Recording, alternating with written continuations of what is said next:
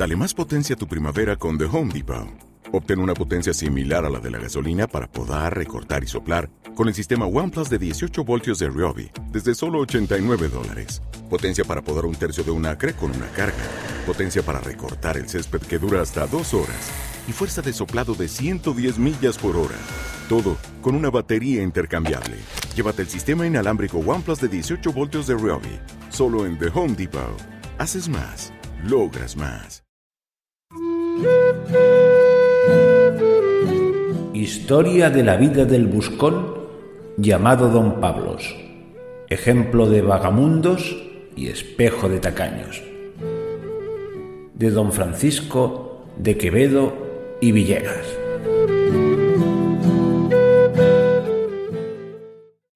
Libro segundo, capítulo quinto. De su huida y los sucesos en ella hasta la corte. Partía aquella mañana del mesón un arriero con cargas a la corte. Llevaba un jumento. Alquilómele y salíme a guardarle a la puerta fuera del lugar. Salió, espetéme en el dicho y empecé mi jornada. Iba entre mí diciendo Allá quedarás, bellaco, deshonrabuenos, jinete de gaznates. Consideraba yo que iba a la corte, a donde nadie me conocía, que era la cosa que más me consolaba, y que había de valerme por mi habilidad allí. Propuse de colgar los hábitos en llegando y de sacar vestidos nuevos, cortos, al uso. Pero volvamos a las cosas que el dicho de mi tío hacía, ofendido con la carta que decía en esta forma Señor Alonso Ramplón, tras haberme Dios hecho tan señaladas mercedes como quitarme de delante a mi buen padre y tener a mi madre en Toledo, donde por lo menos sé que hará humo, no me faltaba sino ver hacer en vuesa merced lo que en otros hace. Yo pretendo ser uno de mi linaje, que dos es imposible si no vengo a sus manos y trinchándome como hace a otros. No pregunte por mí ni me nombre, porque me importa negar la sangre que tenemos, sirva al rey y a Dios. No hay que encarecer las blasfemias y oprobios que diría contra mí. Volvemos a mi camino. Yo iba caballero en el rucio de la Mancha, y bien deseoso de no topar nadie, cuando desde lejos vi venir un hidalgo de portante, con su capa puesta, espada ceñida, calzas atacadas y botas, y al parecer bien puesto el cuello abierto más de roto que de molde, el sombrero de lado. Sospeché que era algún caballero que dejaba atrás su coche, y ansí, empanejando, le saludé. Miróme y dijo Irá vuesa merced, señor licenciado, en ese borrico con harto más descanso que yo con todo mi aparato. Yo, que entendí que lo decía por coche y criados que dejaba atrás, dije en verdad, señor, que lo tengo por más apacible caminar que el del coche, porque aunque vuesa merced vendrá en el que trae detrás con regalo, aquellos vuelcos que da inquietan. ¿Cuál coche detrás? dijo él muy alborotado. Y al volver atrás, como hizo fuerza, se le cayeron las calzas porque se le rompió una agujeta que traía, la cual era tan sola que, tras verme muerto de risa de verle, me pidió una prestada. Yo, que vi que de la camisa no se veía sino una ceja, y que traía tapado el rabo de medio ojo, le dije Por Dios, señor, si vuesa merced no aguarda a sus criados, yo no puedo socorrerle, porque vengo también atacado únicamente. Si hace vuesa merced burla, dijo él, con las cachondas de la mano, vaya, porque no entiendo eso de los criados. Y aclaróseme tanto en materia de ser pobre, que me confesó a media legua que anduvimos que si no le hacía merced de dejarle subir en el borrico un rato no le era posible pasar adelante, por ir cansado de caminar con las bragas en los puños, y movido a compasión me apeé, y como él no podía soltar las calzas, hube yo de subir. Y espantóme lo que descubrí en el tocamiento, porque por la parte de atrás que cubría la capa traía las cuchilladas con entretelas de nalga pura, él, que sintió lo que le había visto, como discreto, se previno diciendo Señor licenciado, no es oro todo lo que reluce. Debióle parecer a vuesa merced en viendo el cuello abierto y mi presencia, que era un conde de Irlos. Como de estas hojaldres cubren en el mundo lo que vuesa merced ha tentado. Yo le dije que le aseguraba de que me había persuadido a muy diferentes cosas de las que veía. Pues aún no ha visto nada, vuesa merced, replicó. Que hay tanto que ver en mí como tengo, porque nada cubro. Verme aquí, vuesa merced, un hidalgo hecho y derecho, de casa de solar montañés, que si como sustento la nobleza me sustentara, no hubiera más que pedir. Pero ya, señor licenciado, sin pan y carne no se sustenta buena sangre, y por la misericordia de Dios, todos la tienen colorada, y no puede ser hijo de algo el que no tiene nada. Ya he caído en la cuenta de las ejecutorias después que, hallándome en ayunas un día, no me quisieron dar sobre ella en un bodegón dos tajadas, pues decir que no tiene letras de oro, pero más valiera el oro en las píldoras que en las letras, y de más provecho es. Y con todo, hay muy pocas letras con oro, He venido hasta mi sepultura, por no tener sobre qué caer muerto, que la hacienda de mi padre, Toribio Rodríguez Vallejo Gómez de Ampuero, que todos estos nombres tenía, se perdió en una fianza. Solo el don me ha quedado por vender, y soy tan desgraciado que no halló nadie con necesidad de él, pues quien no le tiene por ante le tiene por postre, como el remendón, nazadón, pendón, blandón, bordón y otros así. Confieso que, aunque iban mezcladas con risa, las calamidades del dicho hidalgo me enternecieron. Preguntéle cómo se llamaba y a dónde iba y a qué. Dijo que todos los nombres de su padre, don Toribio Rodríguez Vallejo Gómez de Ampuero y Jordán. No se vio jamás nombre tan campanudo, porque acababa en dan y empezaba en don, como son de Badajo. Tras esto dijo que iba a la corte, porque un mayorazgo roído como él en un pueblo corto olía mal a dos días y no se podía sustentar, y que por eso se iba a la patria común, a donde caben todos y a donde hay mesas francas para estómagos aventureros. Y nunca, cuando entro en ella, me faltan cien reales en la bolsa, cama, de comer y refocilo del vedado, porque la industria en la corte es piedra filosofal, que vuelve en oro cuanto toca. Yo le vi el cielo abierto y en son de entretenimiento para el camino le rogué que me contase cómo y con quiénes y de qué manera viven en la corte los que no tenían, como él, porque me parecía dificultoso en este tiempo, que no sólo se contenta cada uno con sus cosas, sino que aún solicita las ajenas. Muchos hay de esos, dijo, y muchos de estos otros. Es la lisonja llave maestra, que abre a todas voluntades en tales pueblos, y porque no se le haga dificultoso lo que digo, oiga mis sucesos y mis trazas y se asegurará de esa deuda. Libro segundo, capítulo 6, en que prosigue el camino y lo prometido de su vida y costumbres. Lo primero ha de saber que en la corte hay siempre el más necio y el más sabio, más rico y más pobre, y los extremos de todas las cosas que disimula los malos y esconde los buenos, y que en ella hay unos géneros de gentes como yo, que no se les conoce raíz ni mueble ni otra cepa de la que descienden los tales. Entre nosotros nos diferenciamos con diferentes nombres. Unos nos llaman caballeros ebenes, otros hueros, chanflones, chirles, traspillados y caninos. En nuestra abogada la industria Pagamos las más veces los estómagos de vacío, que es gran trabajo traer la comida en manos ajenas. Somos susto de los banquetes, polilla de los bodegones, cáncer de las ollas y convidados por fuerza. Sustentámonos así del aire y andamos contentos. Somos gente que comemos un puerro y representamos un capón.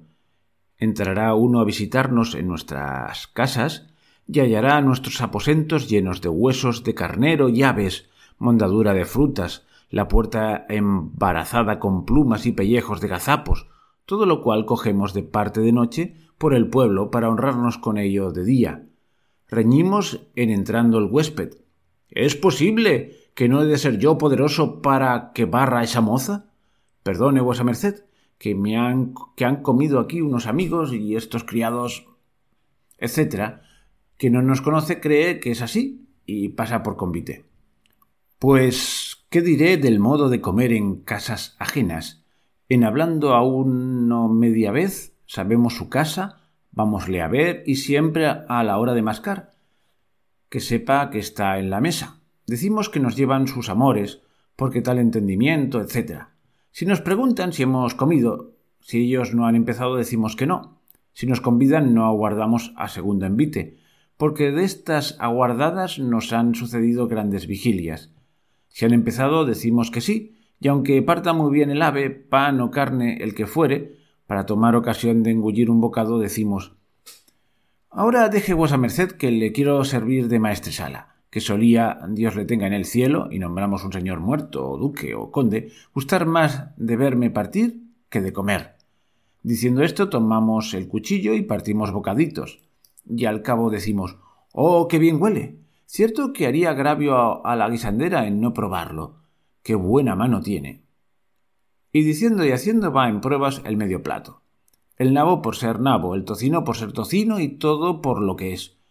Cuando esto nos falta, ya tenemos sopa de algún convento aplazada. No la tomamos en público, sino a lo escondido haciendo creer a los frailes que es más devoción que necesidad. Es de ver uno de nosotros en una casa de juego con el cuidado que sirve y despabila las velas, trae orinales, como mete naipes, y solemniza las cosas del que gana. Todo por un triste real de barato.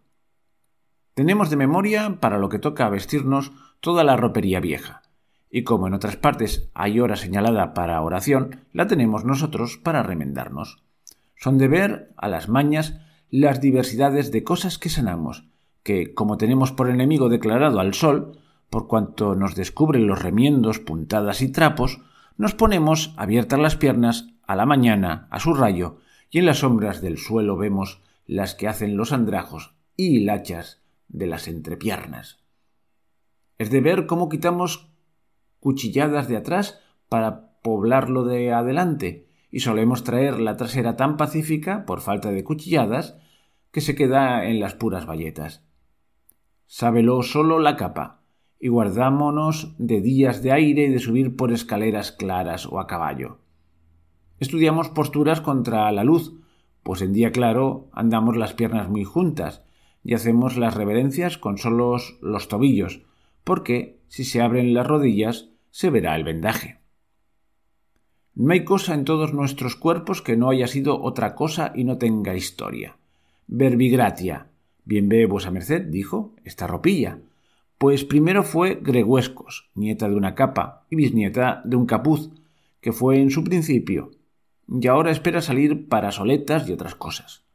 Los escarpines primero son pañizuelos, habiendo sido toallas, y antes camisas, hijas de sábanas, y después de todo lo aprovechamos para papel, y en el papel escribimos y después hacemos de él polvos para resucitar los zapatos, que de incurables los he visto hacer revivir con semejantes medicamentos. Pues, ¿qué diré del modo con que de noche nos apartamos de las luces porque no se vean los herreruelos calvos y las ropillas lampiñas? Que no hay más pelo en ellas que un guijarro, que es Dios servido de dárnosle en la barba y quitárnosle en la capa. Pero por no gastar con barberos, provenimos siempre de aguardar a que otro de nuestros tenga también pelambre y entonces nos la quitamos el uno al otro, conforme a lo del Evangelio. Ayudaos como buenos hermanos.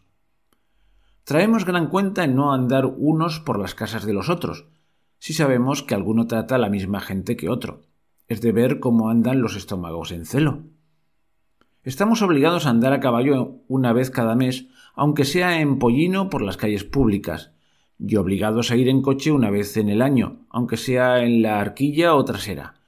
Pero si alguna vez vamos dentro del coche, es de considerar que siempre es en el estribo, con todo el pescuezo de fuera, haciendo cortesías porque nos vean todos, y hablando a los amigos y conocidos, aunque miren a otra parte. Si nos come delante de algunas damas, tenemos traza para rascarnos en público sin que se vea.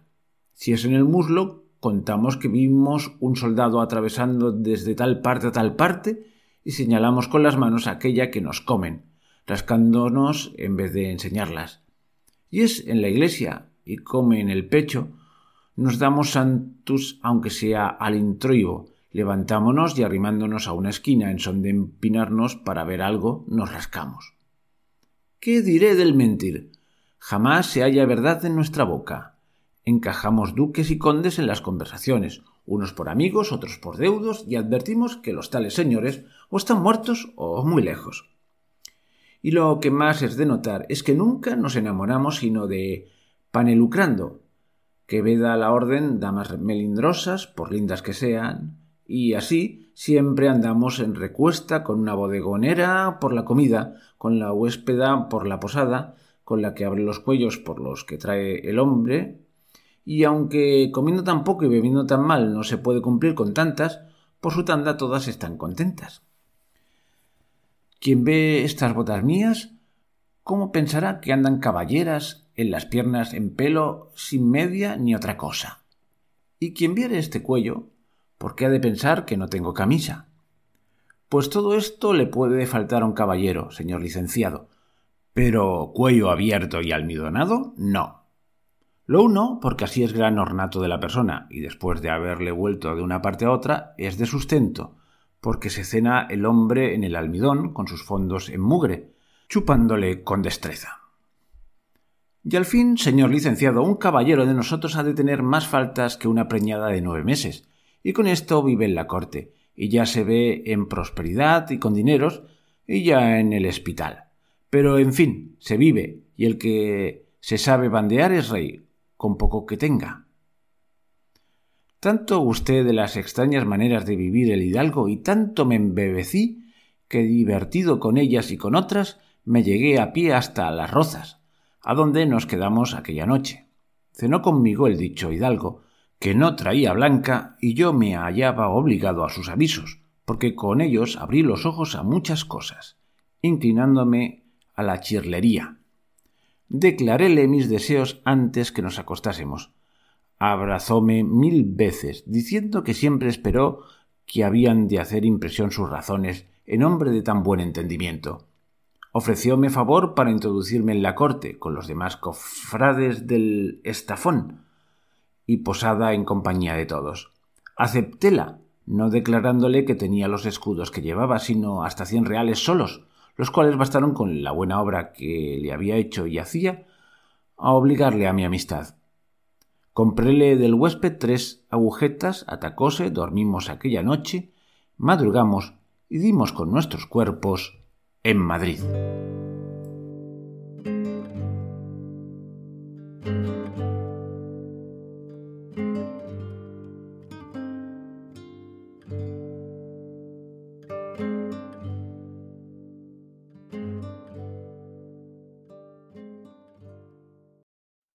Toca comentar dos capítulos. He acelerado un poquito la marcha, pero van muy relacionados entre ellos. Vemos la huida de, su tío de, de Pablos. Y dice concretamente, nada más empezar el capítulo quinto de la segunda parte. Allá quedarás bellaco, deshonrabuenos, jinete de gaznates. Ha dejado caer dos palabras curiosas. Deshonrabuenos y jinete de gaznates. Vamos a estudiarlas un poquito. ¿Qué significa esto de deshonrabuenos? Bueno, pues deshonrabuenos es una persona que murmura de otras, desacreditándolas y poniéndolas en mala opinión, sin razón ni verdad. Y bueno, y lo de jinetes de gaznates, pues tiene su guasa. Significa literalmente verdugo. Pues el verdugo montaba sobre los ahorcados para acelerar con el peso el ahorcamiento. Es un poco macabro todo esto, ¿eh? ¿Os imagináis? El verdugo se colgaba del ahorcado para que así pesase más y se acabase antes la faena. Bueno, quizás fuese un. Pues eso. lo hiciese por motivos de, de piedad para que la agonía fuese corta, pero bueno, no deja de ser macabro. Seguimos la narración y en un momento dado dice algo que hay que estudiarlo para entenderlo bien. Quiero decir, yo no sabía a lo que se refería. Y dice así. Yo que vi que de la camisa no se veía sino una ceja. Y entonces dije, ¿una ceja de la camisa? Pues bueno, vamos a las notas a pie de página y descubrimos que la ceja era la parte de la vestimenta que sobresale de la principal, como adornos, guarniciones o dobladillos. ¿Qué significa en este caso? Pues que no llevaba camisa, sino que tan solo pues aparentaba que la llevaba. Es algo así como si uno, como si uno llevase un jersey de estos de cuello cerrado y apareciese, pues eso, las solapas de la camisa y debajo del jersey solo hubiesen solapas, no sé. Más o menos es eso. Después de lo de la, sin una ceja, dice, y que traía tapado el, el rabo de medio ojo. ¿Qué es esto de tapado el rabo de medio ojo? Tapadas de medio ojo eran las mujeres que llevaban el manto mostrando un solo ojo, pero en este caso se refiere al trasero del personaje. Ya se ve que nuestro amigo Quevedo siempre iba con segundas intenciones. Y burlando que te burlarás, hace burla el autor del don, porque cuando dice aquel, solo el don me ha quedado por vender, y soy tan desgraciado que no hallo nadie con necesidad de él, pues quien no le tiene por ante, le tiene por postre, como el remendón, azadón, pendón, blandón, bordón y otros así. Bueno, aquí se está refiriendo al abuso del don, que en, puridad pues solo tenían derecho a él los nobles, pero ya vemos, ya hemos visto que él era de solar montañés, es decir, procedente de Asturias o Cantabria, donde todos son hidalgos. Bueno, lo típico de la novela picaresca. Reírse un poquito de esta gente que vive de la ideología, del don, y en realidad no han dado un palo al agua.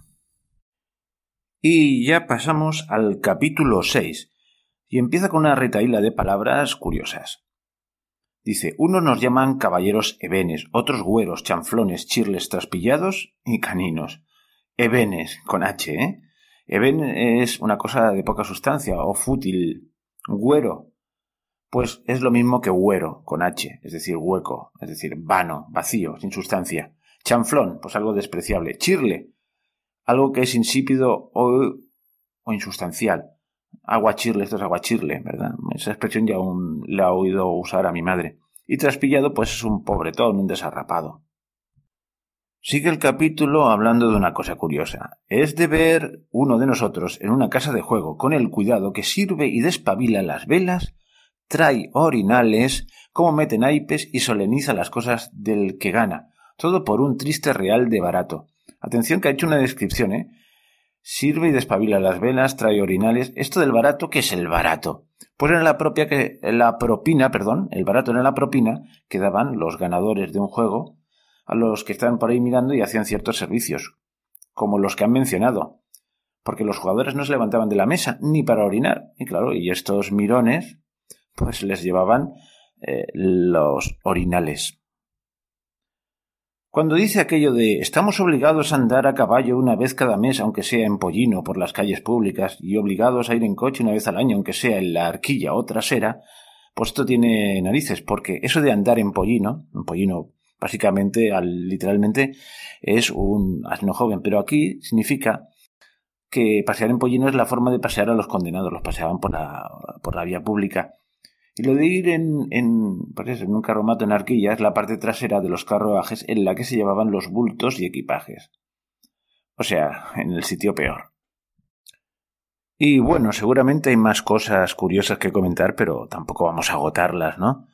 Y ya empezaremos el siguiente libro, el libro tercero. Eso la semana que viene. Bueno, si os ha gustado, poned un me gusta y seguimos adelante. Hasta pronto.